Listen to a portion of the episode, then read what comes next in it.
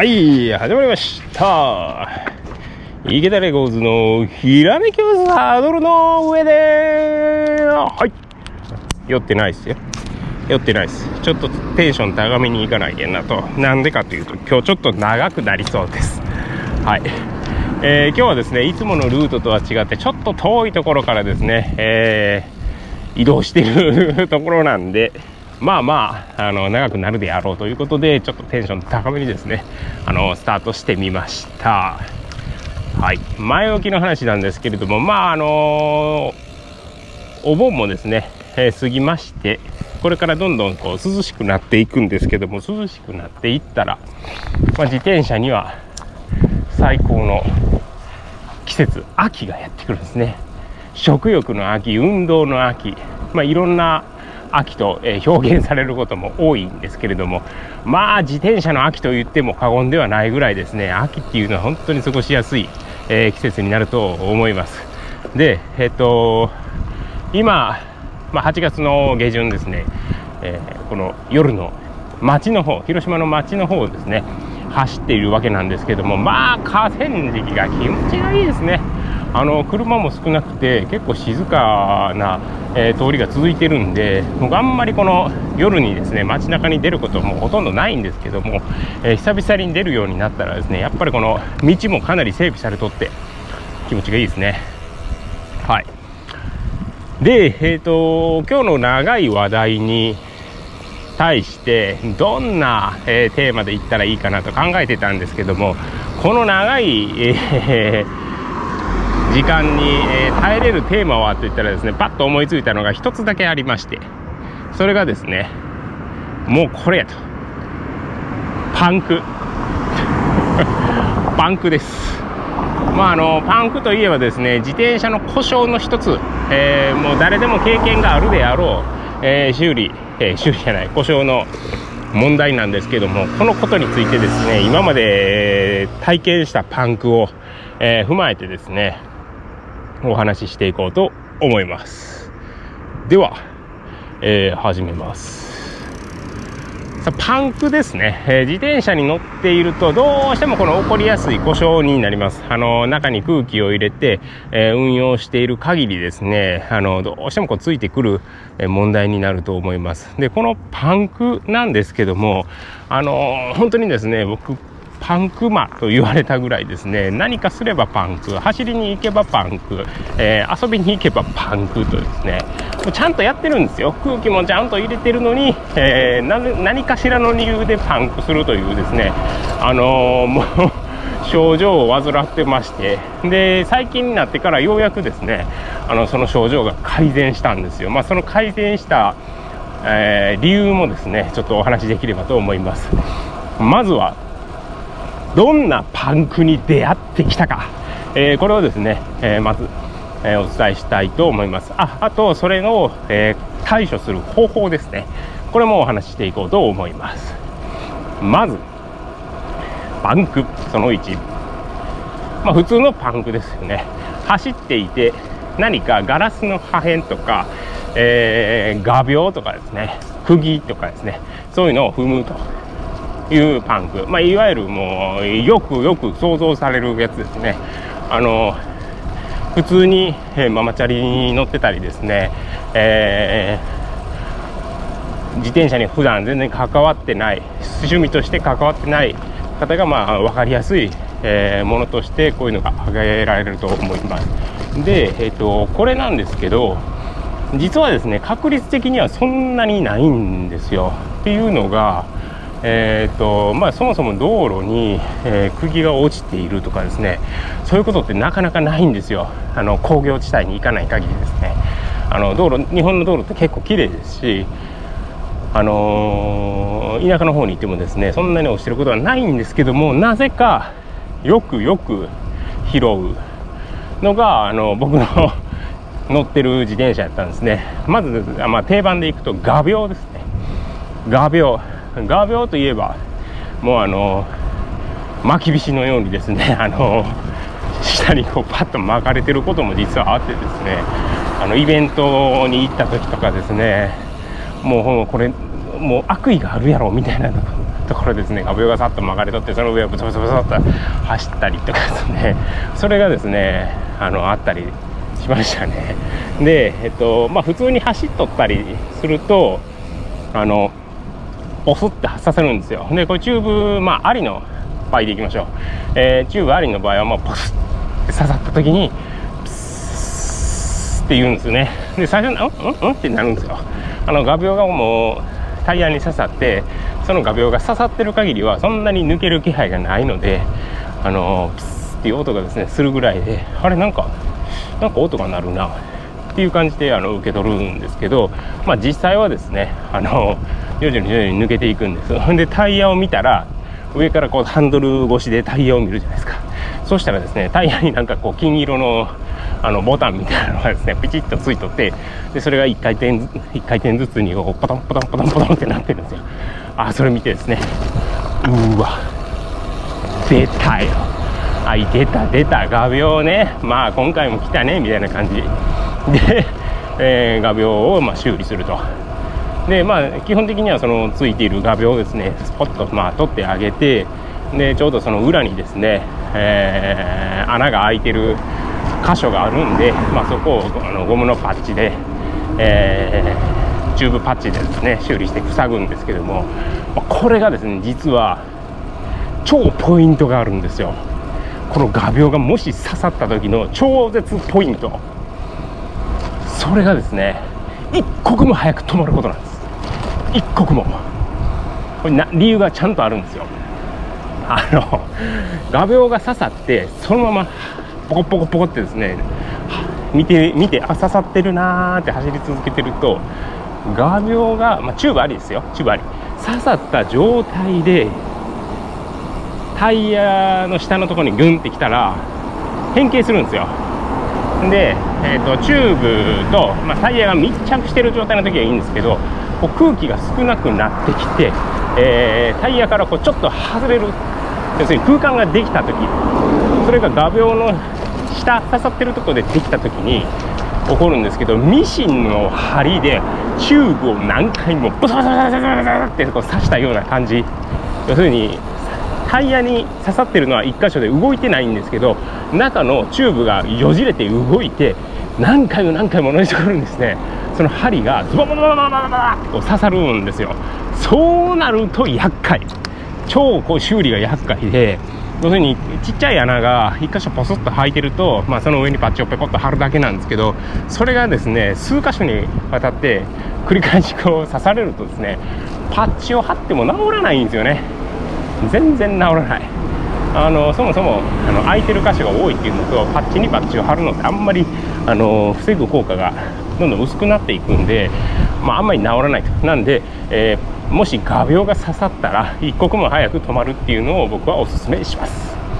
はい。で、えー、パンクその1、えー、画鋲以外踏むもの。釘ですね。釘って踏んだことありますか？自転車で走ってる釘を踏む。まあめったにないでしょう。めったにないと思います。で僕はですねあの建築現場が多いところとか工業地帯のところをですね通勤の道路にしてたことがあってその時にですね釘をえー、踏んだことがありましたね。でちっちゃい釘あの日曜大工で使うようなちっちゃい釘は、まあ、あのパンク修理で直せるんですよ、まあ、無理な場合はチューブ交換。で、まあ、ポコッと直す。で釘の場合の怖いところって棒状なんでこれがですねブレーキとかフレームに影響するんですよ、まあ、言ってる意味は分かんないと思うんですけど、まあ、例えばですね想像してみてください。釘がタイヤに刺さります。釘バットの状態で釘タイヤの状態ですね。あのその状態で車輪が回転すると。そうするとリムブレーキの場合は、まあ、キャリパーブレーキですね。ロードバイクのキャリパーブレーキとしましょう。タイヤに刺さった状態で釘バットがですね1回転全速力で1回転するんやと。ほんでブレーキの、えー、前方後方にですね思いっきりパーンって当たるんですよね。そしたらですねそれがですねもうブレーキをもう傷つけまくりのドンジャラリンでもも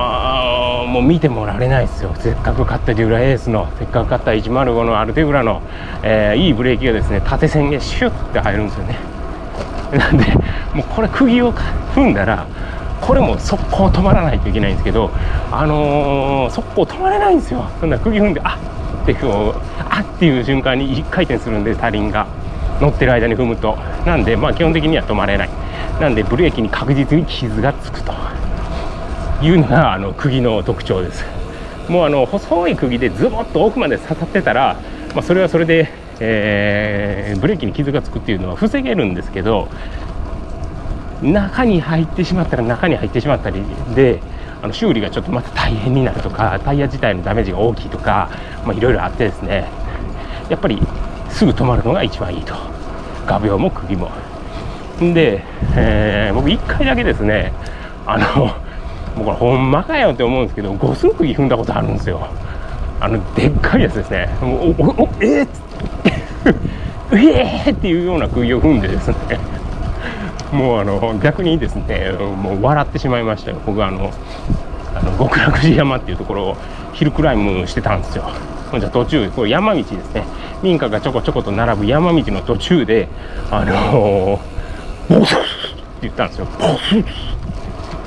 え何今のと思ってですね。であのー、ボスって言った瞬間にカンカンカンカンカンって言うんですね。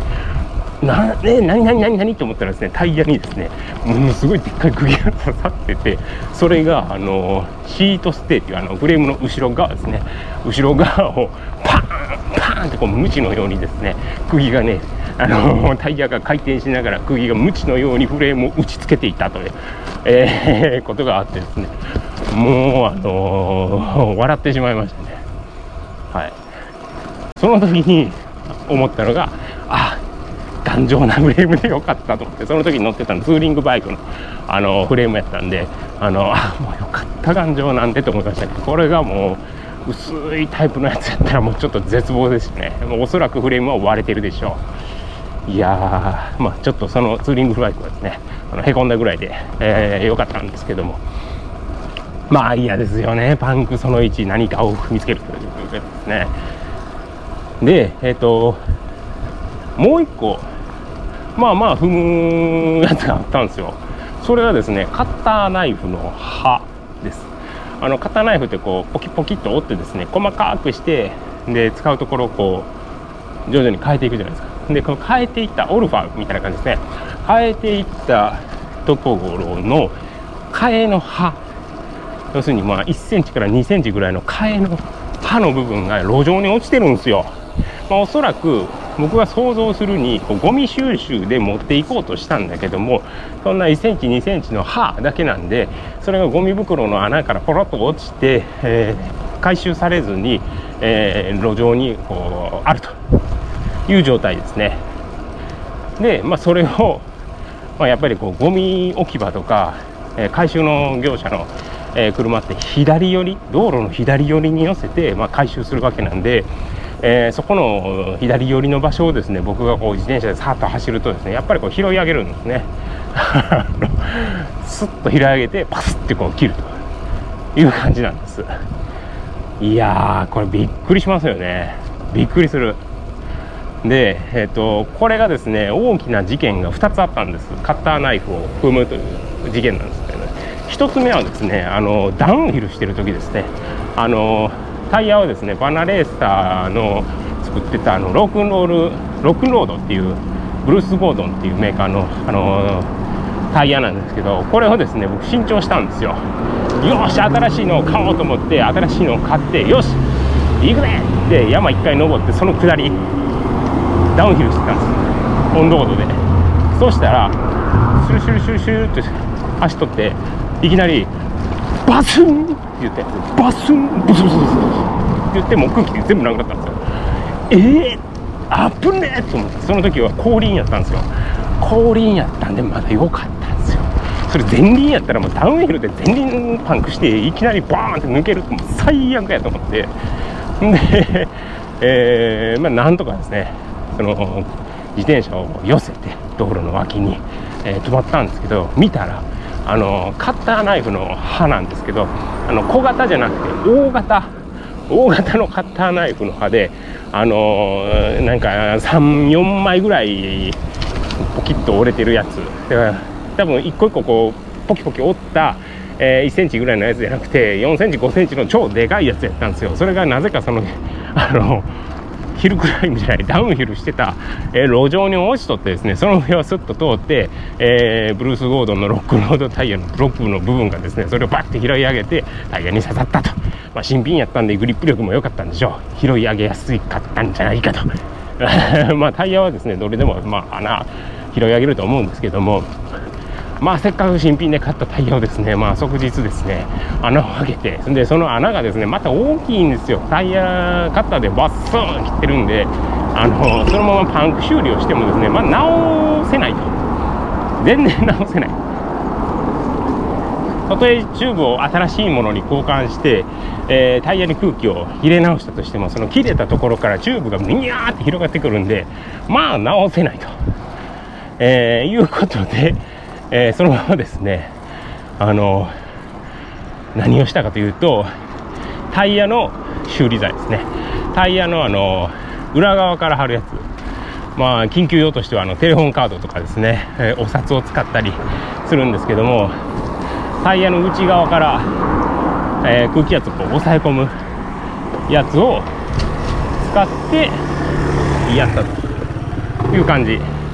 でなんとかその場をしのいで、えー、すぐに、えー、家まで戻ったという感じですね。まあ、ほとんど走ってないですけどね。というやつです。で、もう一個の事件がありまして、それが、ロングライド中、ロングライドの中でも、もうですね、愛媛県の出来事なんですよ。愛媛県の、えー、松山、松山からですね、あのー広島からフェリーに乗って松山に行って松山から、えー、今治の方まで山を越えていくルートやったんです。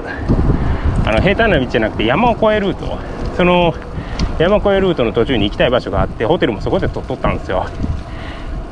ほんで、えー、2日目、え、しまなみ海道を走って、えー、尾道に到着して尾道から臨港で帰ると。いうような、えー、瀬戸内一周ルートを計画してたんですね。で当時、えー、奥さんと2人で行ったんです。でその時にですねあの僕が、まあ、ツーリングバイク奥さんはまあロード系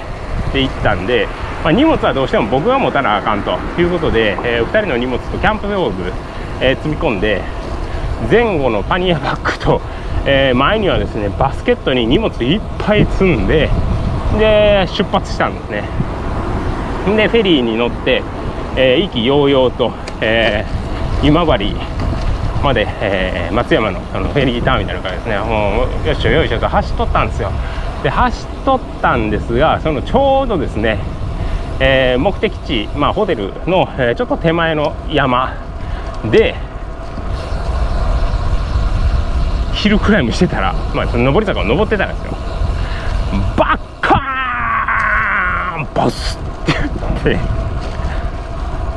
はってなったんですよなえんあみたいなそれもですね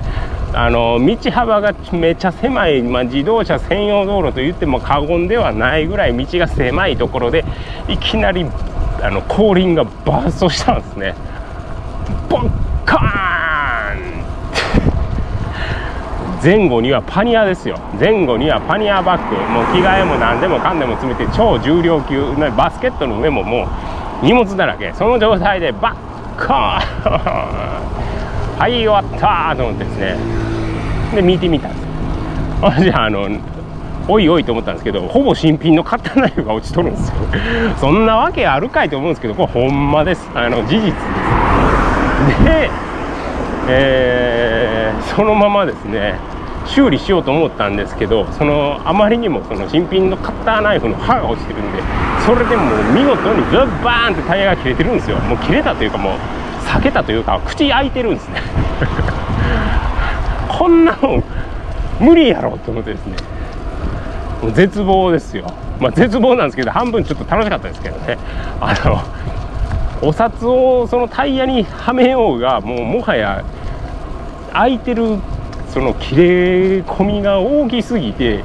お札もグググって外に押し出されて穴が開くみたいな状態だったんですねいやこれはないわと思ったんですけどまあ、その時にですね、あのー、取った、えー、対応方法というのがありまして、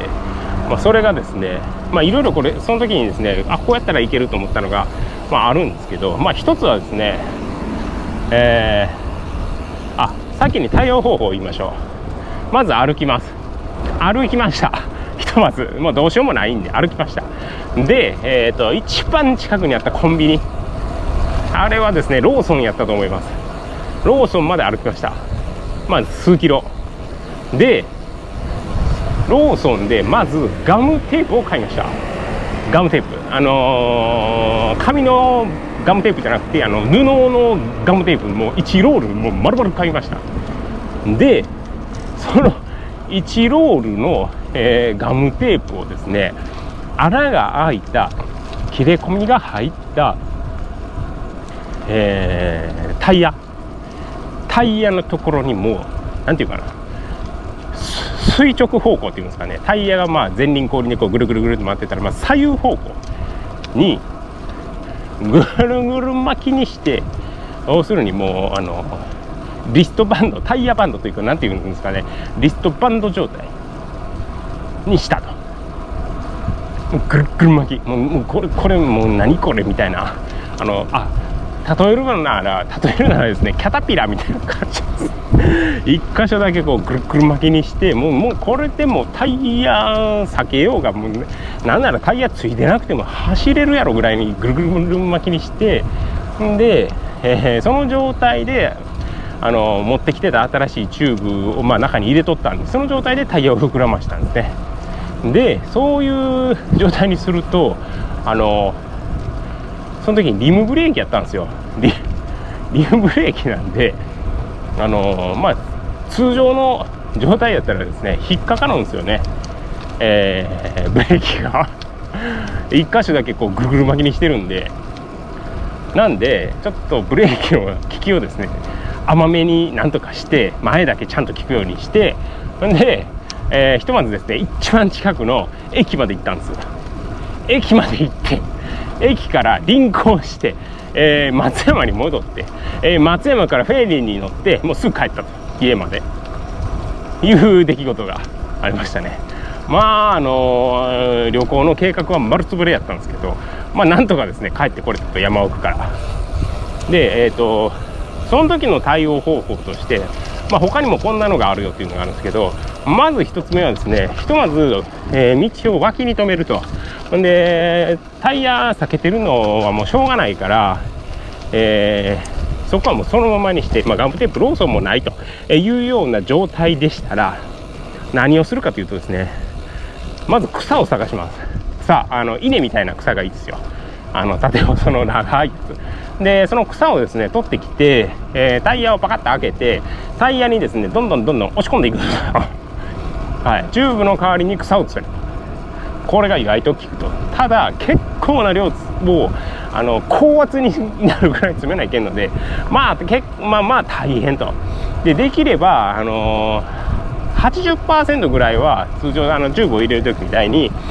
えー、ビート片側を外して中にこう、ね、草を詰めてですね。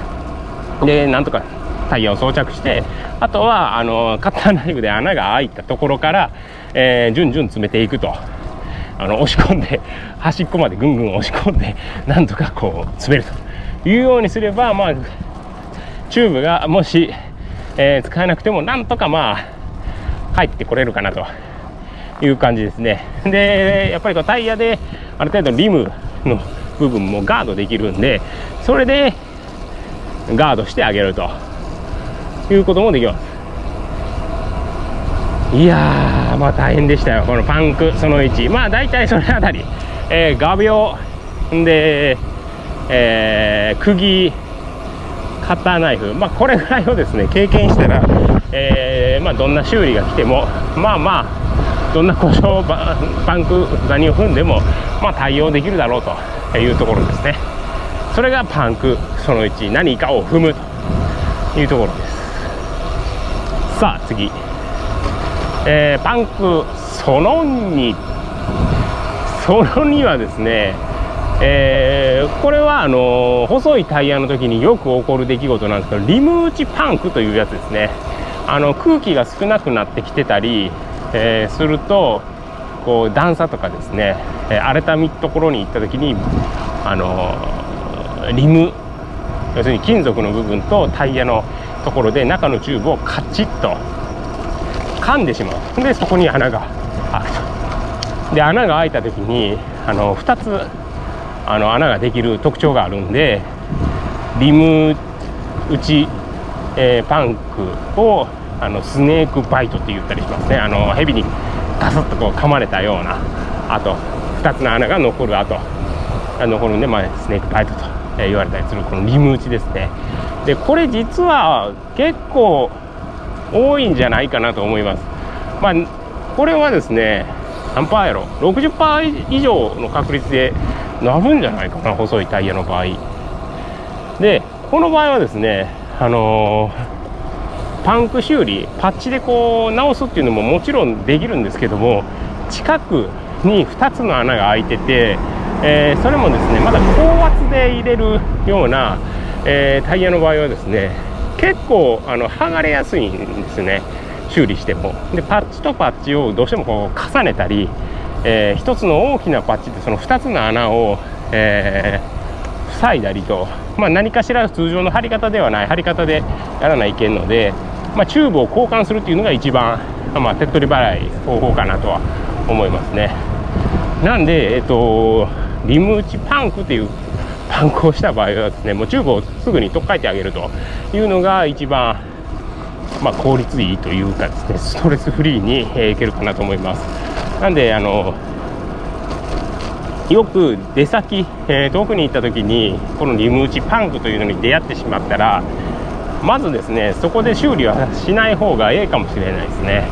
えー、僕はこの持ってるチューブをですねポーンと入れて新しいチューブを入れてんで、えー、休憩所とかですね、え宿泊場所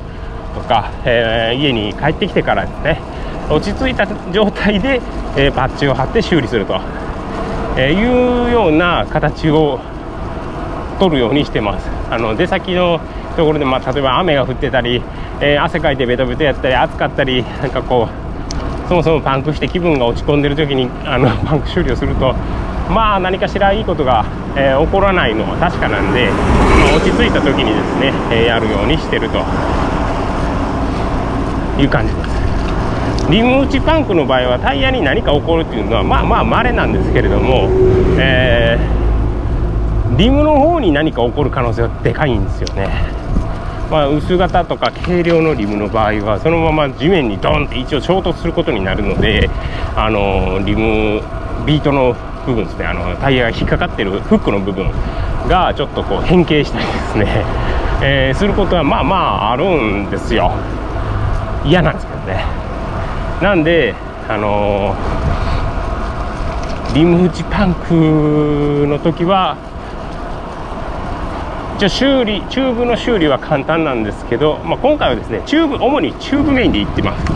えー、チューブの修理は簡単なんですけどパンク修理もまあまあなんとかなるんですけど、えー、リムへのダメージがあると。いうのがちょっと心配なところですね。はい。はいこれパンクその2です。パンク位置がちょっと長すぎたですね。パンクその3摩擦パンクです。さあ、えー、これはですねもう僕最近はもうほぼないんですけど、まあ、これ何かというと空気を入れない状態でずっと乗り続けてると起こるパンクという感じですね。あのよく自転車がこうあんまり趣味じゃないとかもう実用的に使ってる場合の、えー、ほとんどほとんどと言っていいんかな、ま、実用実用車が多いんかな。あの、低圧で、まあ、こうタイヤに書かれている適正空気圧っていうのがあるんですけどその適正空気圧よりさらに低い状態で、まあ、空気を入れるのをちょっと忘れとったりですね、えー、した時に運用して要するにこうふにゃふにゃの状態で乗り続けるとチューブ入れてそうすると起こってくる、えー、摩擦のパンクなんですけどこれ何かというとあのー、チューブもぶっといのを使っててもタイヤをぶっというのを使っててもですね起こるんですよ、まあ、これは中のチューブと外のタイヤの内側が低圧になることで動くんですね。中で。チューブが動く。タイヤも内側と擦れる。で薄くなってパンクすると。いうのがこの摩擦のパンクになります。なんで、えっと、例えば誰かに自転車の、えー、自転車趣味にしてるんやったらちょっと直してやみたいなんで言われて、まあ、ママチャリのタイヤをこうパカッと開けると。そうしたら、まあ、パンクしたから直してよと。で何か刺さってる状態でもないと、えー、リム打ちしたわけでもないと。じゃあまあ見てみようかスパッと開けたら中から黒いこうゴムのカスがですね山のようにボッソボッソと出てくるという場合は間違いなくこの摩擦のパンクなんですね。でこの場合はですねあのこ黒いまあ、消しゴムの消した後のあの黒いやつみたいなのが、まあ、大量にですねタイヤの内側から出てくるんですけれども、まあ、それの場合チューブ全体がもはやもうボロボロになってることが多いんですね。でタイヤは外側は綺麗に見えても、まあ、内側はボロボロになってることも、えー、多いという症状になります。でこれはもうチューブをですねいくらえー、1箇所修理してもですね他の箇所がもう薄くなってたりですねもう穴開きかけやんみたいな状態、えー、が、えー、多いので、まあ、チューブを交換する方法が、まあ、最善の策やと僕は思いますね。はいまあ、ほとんどスポーツバイクにもあんま起こらないと思うんですけど、えーまあ、そのスポーツ系の自転車乗ってる人ってこう空気を入れるっていう習慣がついてる方が多いのでほとんど起こらないんですけどやっぱりあのー、空気を入れるっていう習慣がない、えー、場合はちょっと気になるポイントですね。はい。で例えば、まあ、ママチャリの状態でママチャリで結構多いんですけど空気をもしこれママチャリのタイヤとチューブでポスッとちゃんと入れてたら相当長持ちするんですよ。もうびっくりするぐらい長持ちするんですけどやっぱり一番多いのは、えー、虫ゴムっていうバルブの部分のゴムが劣化してるか、えー、摩擦で中のチューブがボロボロになってるかのまあどっちかなんで。まあ全体自転車全体としてはかなり多いパンクになるんじゃないかなと思いますね。でこれで、えー、何がもう一個起こるのがですねあのチューブが寄っていくっていう現象が起こるんですよ。でこれ何かというとこう空まあパンクはしてないと。摩擦パンクはしてなくて、まあ、ギリギリの状態で、えー、空気を入れるとですね1箇所だけめっちゃ硬い部分があるんですよ。でそれ中どうなってるかってパカッと開けてみるとえー、チューブがですねバルブ付近でぐにゅぐにゅぐにゅってこう伸びて寄ってですね、まあ、摩擦で擦れて寄ってくるんですよね、えー、そうなるとですねあのこう不思議な話なんですけどちゃんと入れる時は輪っかの状態でスポッと入れるんですけど寄ってくると1箇所でですねタイヤがよよじれてよじれてなんやこれっていうぐらい、えー、折りたたまって出てくるんですね。で折りた1箇所が折りたたまるということは反対の箇所はもう伸びきっちゃってるんで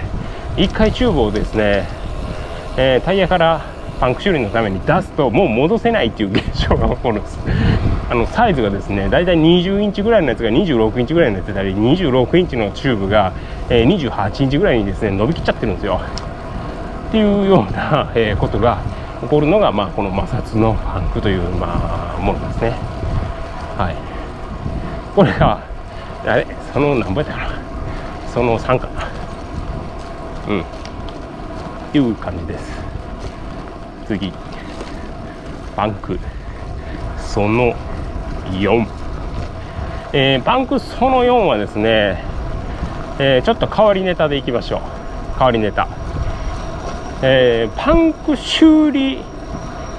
パンク防止グッズ。を使ったらパンクしたシリーズ、えー、いこうかなと思います。えー、まあ、これ何かというとですね、これはもう僕の使い方が悪いんですけど、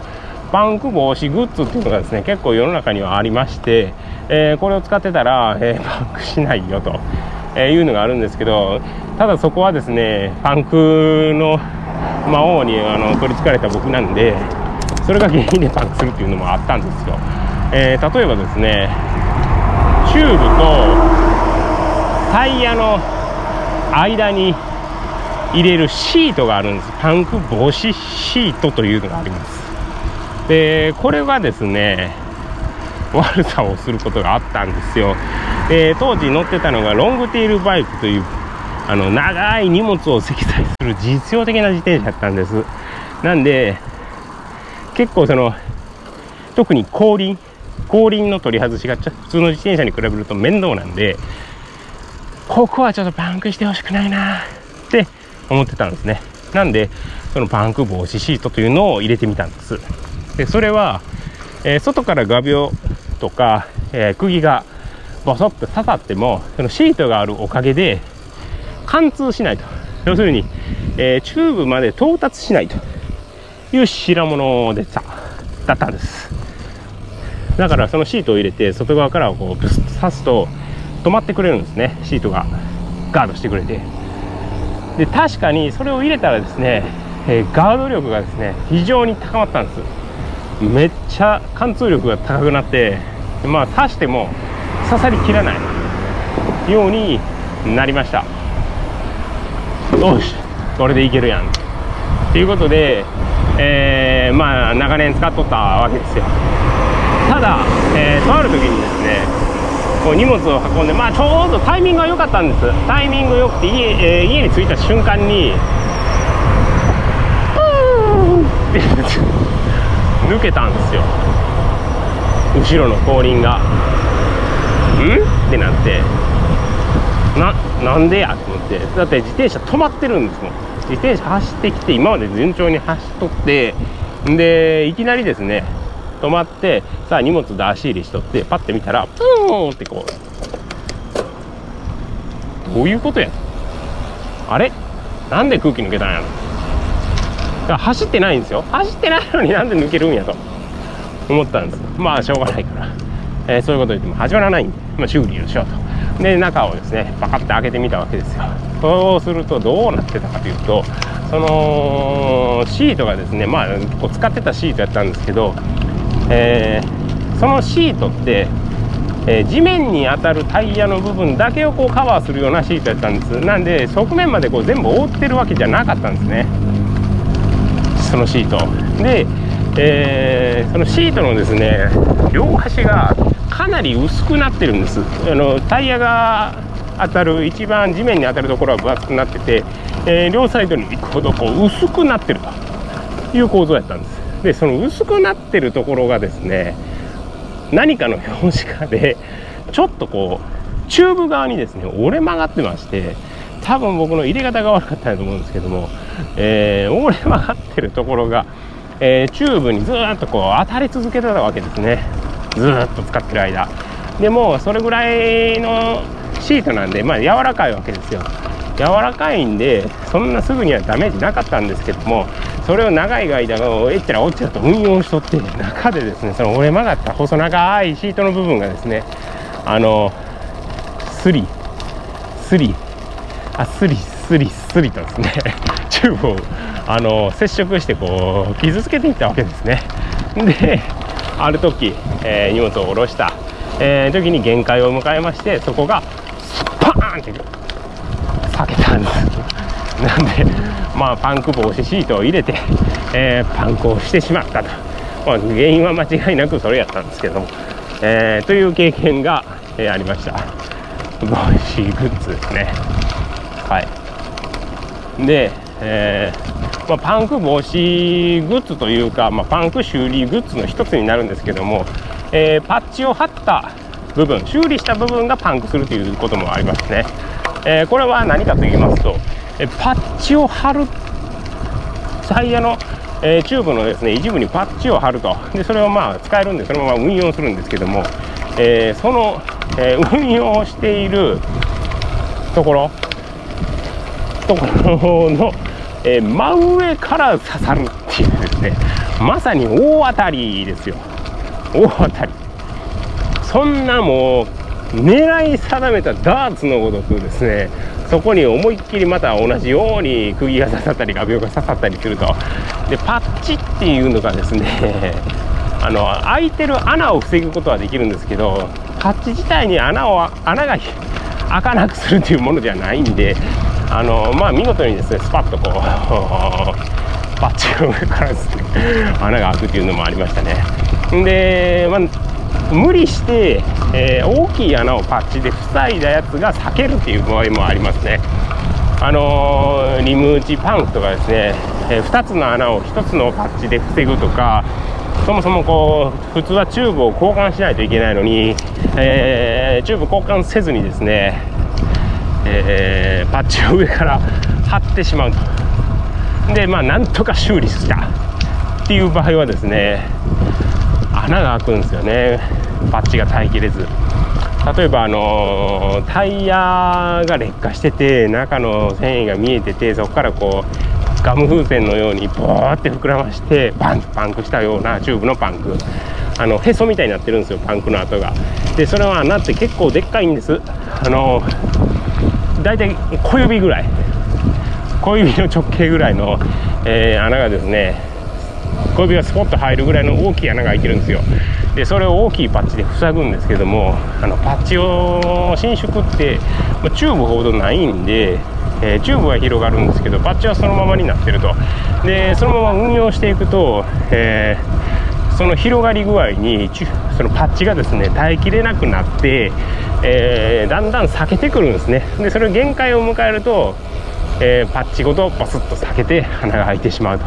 で1回このパッチを貼ったところの修理っていうのはまあまあ難しいので本当はですねそこの場合はチューブを交換した方がいいんですけどね。はい。という感じです。まあパンク修理もしくはパンク防止の、えー、手当てをしたことがパンクした、えー、経験でした。それがパンクその4ね。さあ次。パンク。その。5次のパンクはですね。えー、何でいこうかな。何でいきましょうか。まあいろいろあるんですけど。そうやな。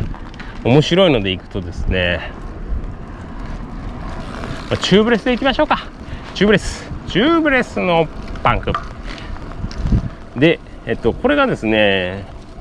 あパンクその後チューブレスのパンクです。面白いことにですね僕チューブレスにしてからパンクっていうのは1回かな。1回だけですねあったんですよ。1回。いや違うな。2回やな。2回やりました。それについてお話します。あのチューブレスになるとあの基本的にしっかりとタイヤと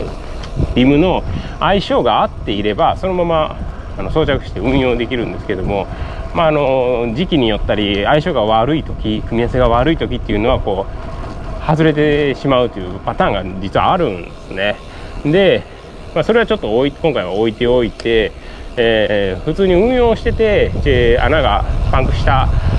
穴が開いた、えー、ことをお話しいたします、えー、まず1つ目2つあります。これもあのいつもですねあの登っている極楽寺山のお話なんですけれども、まあ、極楽寺山のあのヒルクライムしているルートっていうのがありましてまあ、極楽島って標高が大体 700m ぐらいあるんで結構あの登り心地があるんですよ。でまあいろんなルートから登っていくんですけれどもまあまああの水田があったり畑があったりしてですねあの農作業してる人が多いんですね。で農作業の道具もまあまああるという状況です。でそんな中で一緒一緒と坂を登ってたらですね、これもですねまたあったんですよ。ボスカンカンカンカンカンって言ってですね。これチューブレスの時ですね。あれ？これまた何やこの釘かなと思ってパッて見たらですね大きい針金やったんですね。なんかこう何？それもこうそれは後輪やったんですけどカンカンカンカンカンってこうグニグニグニグニグニってなった大きなですね、えー、5ミリぐらいかな。5ミリぐらいの針金がタイヤにブスッと刺さってそのままフレームを巻き込みながら、え後ろで回転していたと。いう感じだったんです。で、えっと、それはですねあのその針金もう見つけた瞬間に止まって抜いたんですほんでチューブレスってあのある程度穴が開いとっても塞がるんでそのままこう回転させたんですね。ほんで止まったんですよ。あすげえって思って。それがチューブレスとしての本当のあの実践でというか本番でというかあの初めてのこう穴開きパンクやったんであすげえと思ったんですよ。